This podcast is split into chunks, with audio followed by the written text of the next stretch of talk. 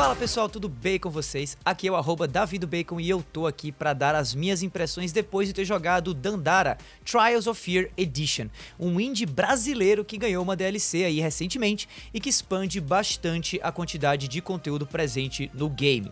Essa aqui não é uma review em si, tá? Já que eu não zerei ainda esse jogo por completo, mas fica ligado ou ligada que toda sexta-feira tem a review de um game que eu acabei de zerar nos episódios semanais do Vale a Pena Jogar. Essa semana, por exemplo, se você estiver ouvindo o cast na data de publicação dele, a gente vai ter a review de Trials of Mana, um RPG muito da hora que tá saindo aí essa semana e que eu já peguei em antecipado e tô prestes a zerar ele para poder aí escrever a minha review que vai sair sexta-feira, ok?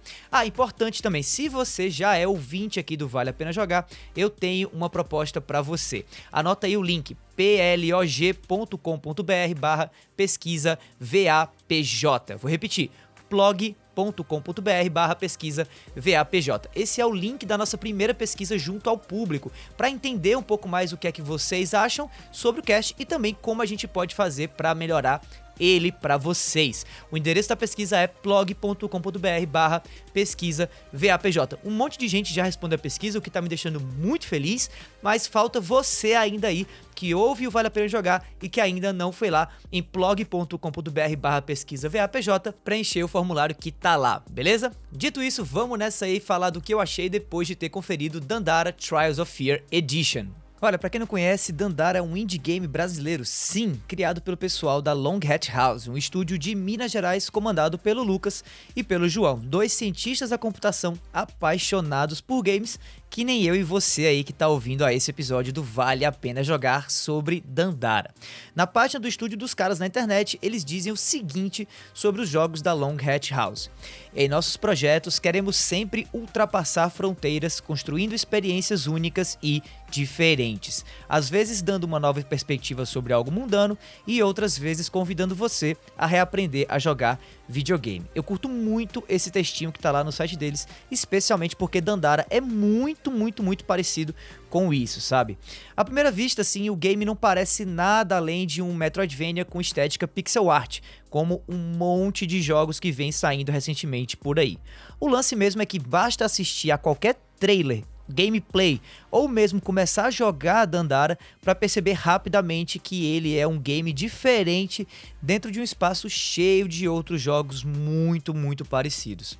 E quais são os maiores diferenciais de Dandara? Para mim, pelo menos, são a mecânica de movimentação e combate dele e também o apreço assim bem grande que o jogo dá à cultura e às artes do Brasil, o que eu sinceramente não vejo de jeito nenhum nos enlatados vindo dos Estados Unidos, da Europa ou do Japão por motivos bem, bem, bem óbvios, né?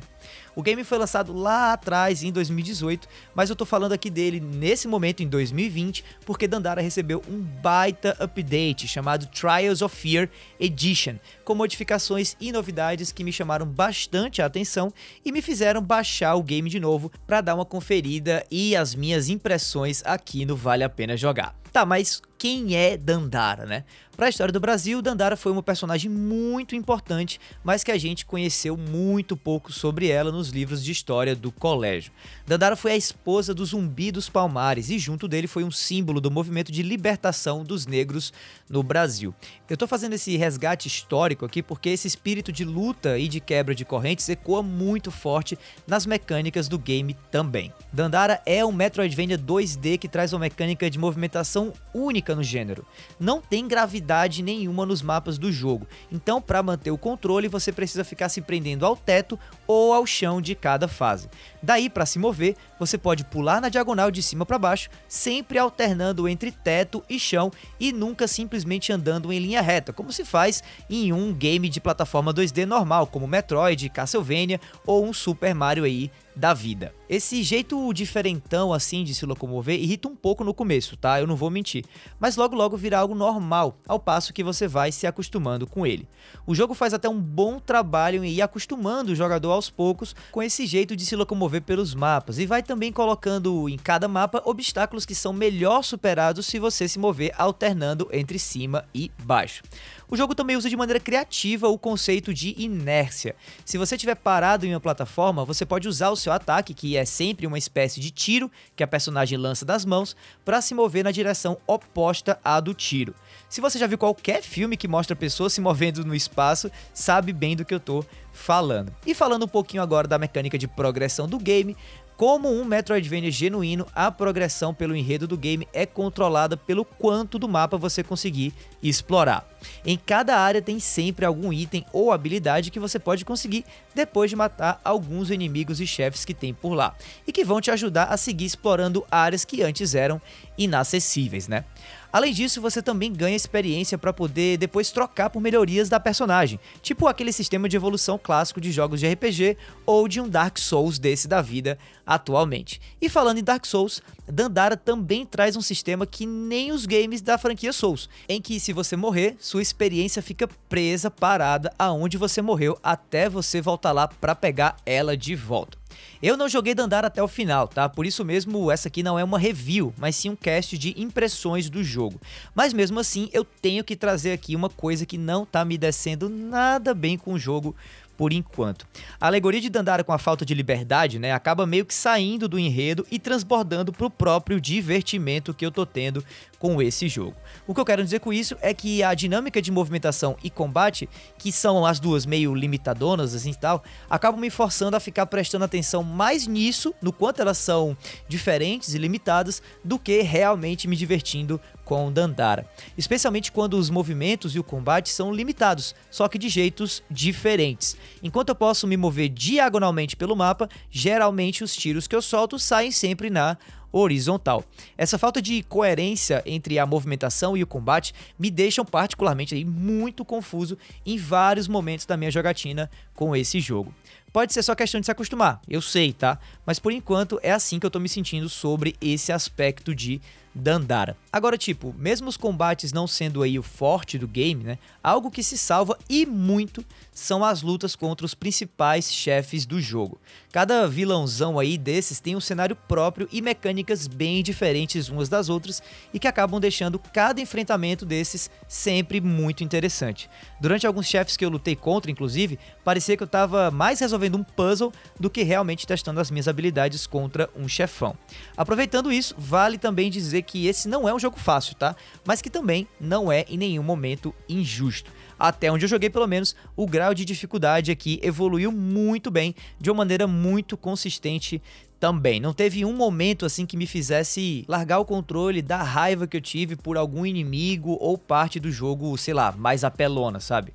Eu acho que só isso já me faz pensar que Dandara é um jogo muito acessível para todo mundo, mesmo não sendo um jogo que possa agradar a todos. Falando no que pode e vai agradar a todo mundo que joga Dandara, né? O visual do game é em si muito, muito, muito legal. Pode ser até que a pixel art aqui não seja a mais rebuscada de todos os tempos, tá?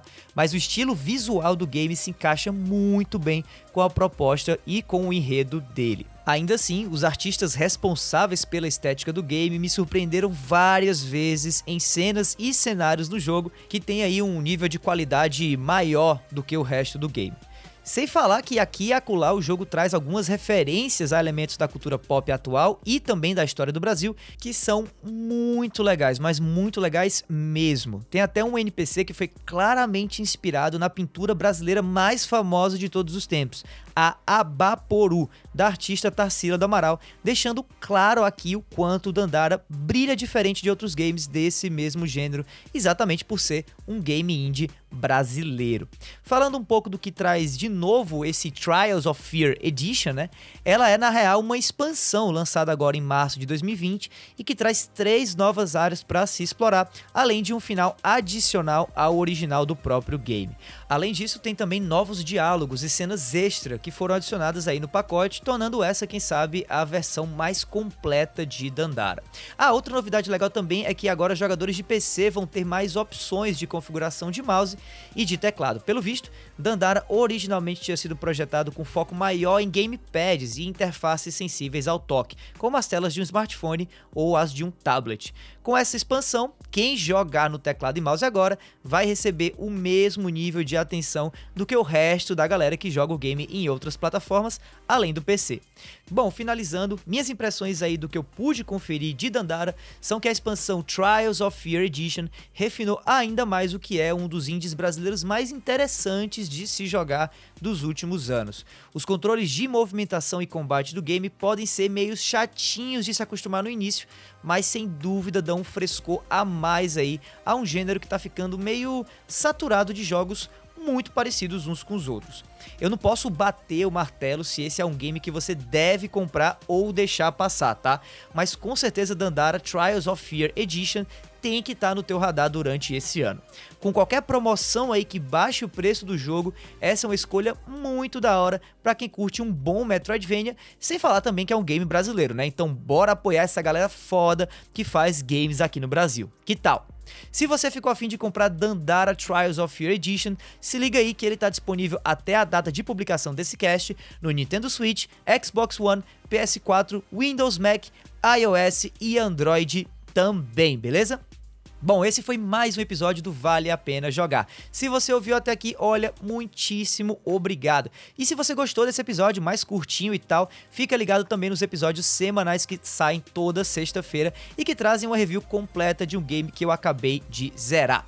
Se você é ouvinte do Vale a Pena Jogar, vai lá também no blog.com.br barra pesquisa VAPJ para preencher a nossa primeira pesquisa junto ao público. E se você quiser deixar o seu e-mail no final do preenchimento da pesquisa, você pode ganhar de mim um jogo novo da Steam até o final do mês de abril. Fica ligado, inclusive, no Twitter do Vale a Pena Jogar, que logo logo eu vou estar anunciando que jogo é esse, tá?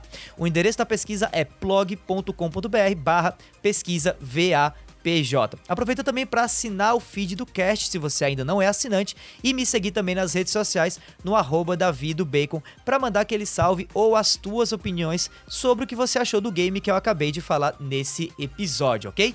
No mais é isso, meu nome é Davi, eu vou ficando por aqui e a gente se vê por aí, galera. Falou!